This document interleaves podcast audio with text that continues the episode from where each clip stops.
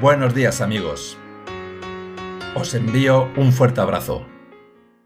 En 1969, el profesor Philip Zimbardo, psicólogo social de la Universidad de Stanford, realizó un célebre experimento que desencadenó la conocida teoría de las ventanas rotas o cristales rotos. En este experimento se dejaban abandonados dos vehículos iguales, uno en una zona pobre y conflictiva y otro en una zona rica y tranquila. El resultado fue que en pocas horas el coche abandonado en la zona pobre ya presentaba considerables desperfectos, mientras que el coche que estaba en la zona rica seguía intacto. Así pues, parecía que la pobreza y la marginación fueran claros predictores del delito. No obstante, el experimento no finalizó ahí. Cuando el auto de la zona pobre llevaba una semana totalmente deshecho y el de la zona rica seguía intacto, los investigadores rompieron un cristal del automóvil de la zona rica, y el resultado fue que se desató el mismo proceso que en, el de la zona pobre. Y el robo, la violencia y el vandalismo redujeron el vehículo al mismo estado que el del barrio pobre. De modo que ya no se trataba de pobreza, sino que un vidrio roto en un auto abandonado transmite una idea de deterioro, de desinterés, de despreocupación, de ausencia de ley, de normas, de reglas, como que vale todo, cada nuevo ataque que sufre el auto reafirma y multiplica esa idea, hasta que la escalada de actos cada vez peores se vuelve incontenible desembocando en una violencia irracional. En resumen, sea por un ambiente hostil o sea por un accidente o dejadez en un ambiente supuestamente seguro, al final, si no se cuida o protege, tarde o temprano se puede desencadenar un deterioro que se acelera hasta el punto de destruirlo incluso de manera agresiva. Cuando se empiezan a romper los cristales, es decir, traspasar los límites de la ética, de los valores, de la verdad, y no se hace nada o no se combate con firmeza, el mal va conquistando terreno hasta dominarlo todo. Incluso acabar diciendo que lo que está mal está bien y lo que está bien está mal o anticuado.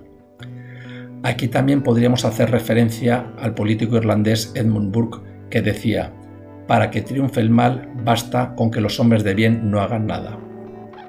A nivel social seguro que encontramos muchos ejemplos, como la erupción del nazismo con su objetivo de dominar el mundo y su persecución obsesiva a los judíos culpándoles de todos los males. Tal vez si los hombres de bien hubieran sido más tajantes contra sus ideas en sus inicios, no se hubiera desarrollado toda su maldad y destrucción. Pero las roturas a nivel social es la suma de muchas roturas a nivel personal. A nivel personal hay deterioros o roturas que se pueden apreciar rápidamente o claramente, como hematomas por golpes, estados de sufrimiento o estrés por experiencias traumáticas o situaciones difíciles.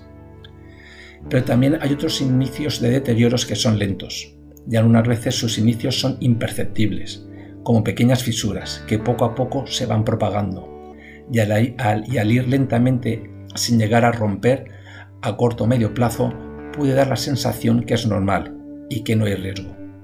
Y sin ser consciente o solo en parte, en el fondo estamos dejando que poco a poco nos vaya resquebrajando y acabe finalmente robando nuestro tiempo, nuestra economía, nuestra paz, nuestra familia, nuestros valores y finalmente nuestra conciencia, llevándonos a la deshumanización primero desde lo personal hasta finalmente lo social.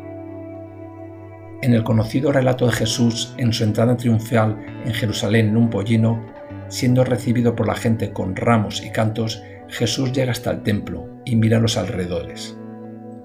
Al anochecer se va a Betania con sus discípulos y al día siguiente vuelve al templo de Jerusalén y entonces tiene lugar la famosa escena de Jesús expulsando a los ladrones diciendo, Está escrito, mi casa será llamada casa de oración para todas las naciones, mas vosotros la habéis convertido en una cueva de ladrones es la única escena violenta de Jesús en todos los evangelios, que sorprendió a todos en su época y que puede seguir sorprendiéndonos, actualmente.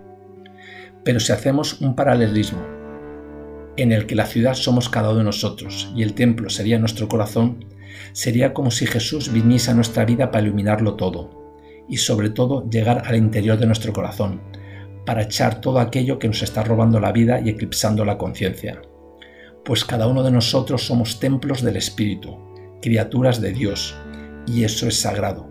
Y aquí Jesús es tajante. No se puede ceder a las ideologías o políticas que no defienden la vida desde la concepción hasta la muerte natural. 1.400 millones de abortos no es el ejercicio de un derecho, sino un atropello a los no nacidos y a la mujer. No se puede ceder a las ideologías o políticas que diluyen la importancia de la familia natural o la desacreditan, o presentan otras alternativas al mismo nivel. No se puede ceder a las ideologías o políticas que abogan y quieren imponer un relativismo moral incluso desde la educación a los niños y jóvenes, y que quieren acallar o perseguir aquellas voces contrarias. No se puede ceder a las ideologías o políticas que apuestan por un globalismo que quita la identidad y la libertad a las personas y a las naciones. No se puede ceder a las ideologías o políticas que imponen una supuesta discriminación positiva cometiendo otra injusticia incluso aún mayor. Y a nivel religioso, no se puede hablar del reino de Dios y luego acabar actuando y negociando con los criterios del mundo, es decir, por intereses económicos, por asegurar parcelas de poder, por salvaguardar su situación o imagen o por lo que sea, sin poner realmente a Dios lo primero, es decir, el amor y la justicia. Os alcanza la valentía y la integridad de Juan el Bautista, el cual, aparte de señalar a Jesucristo como el Cordero de Dios que quita el pecado del mundo, le decía a Herodes que no era lícito estar con la mujer de su hermano, lo que le llevó a la muerte, o no seremos creíbles y no tendremos la bendición de Dios y por lo tanto no podremos ser referencia y sal del mundo. Y si la sal se vuelve sosa, ¿para qué sirve? Resumiendo, si no cuidamos y protegemos la vida, la verdad y la justicia, se acabarán rompiendo los cristales y poco a poco o rápidamente entrarán malos hábitos, ideologías o ideas o valores que nos llevarán a la cultura de la muerte. Jesucristo quiere protegernos entrando en cada uno de nosotros. Y como lo hizo con el pollino en Jerusalén, lo hace de manera sencilla. Y cuando le dejamos entrar, causa una gran alegría, como lo hizo con los habitantes de Jerusalén en su entrada. Pero Jesús no quiere quedarse en la entrada o alrededores, donde la alegría puede ser pasajera, sino quiere llegar hasta el templo de nuestro interior, para iluminar, sanar las heridas, aunque duela, y sacar todo aquello que nos roba nuestra vida, impide la relación con Dios, la oración. Si no cultivamos esa relación con Dios, para escucharle seremos como los coches abandonados, que dependiendo de nuestro entorno y temperamento, tarde o temprano podremos ver o sentir cómo nuestra vida puede perder su sentido, o consumirse o encontrarnos desorientados o confundidos. Si te sientes así, si crees que te están resquebrajando, o te sientes ya con cristales rotos, que te están robando tu alma y no ves salida o la manera de restaurarlos, recuerda lo que dice Dios en la Biblia en el Apocalipsis. He aquí, yo estoy a la puerta y llamo. Si alguno oye mi voz y abre la puerta, entraré a él y cenaré con él y él conmigo. Jesús es el único que puede restaurar nuestros cristales cuando han sido destruidos. Jesús es el único capaz de sacar los ladrones de nuestro interior cuando nuestra vida ha sido fracturada y saqueada. Jesús es el camino, la verdad y la vida. Jesús no ha venido a juzgar, sino a salvar. Solo Jesús tiene palabras de vida eterna. Nadie va al Padre si no es a través de Él.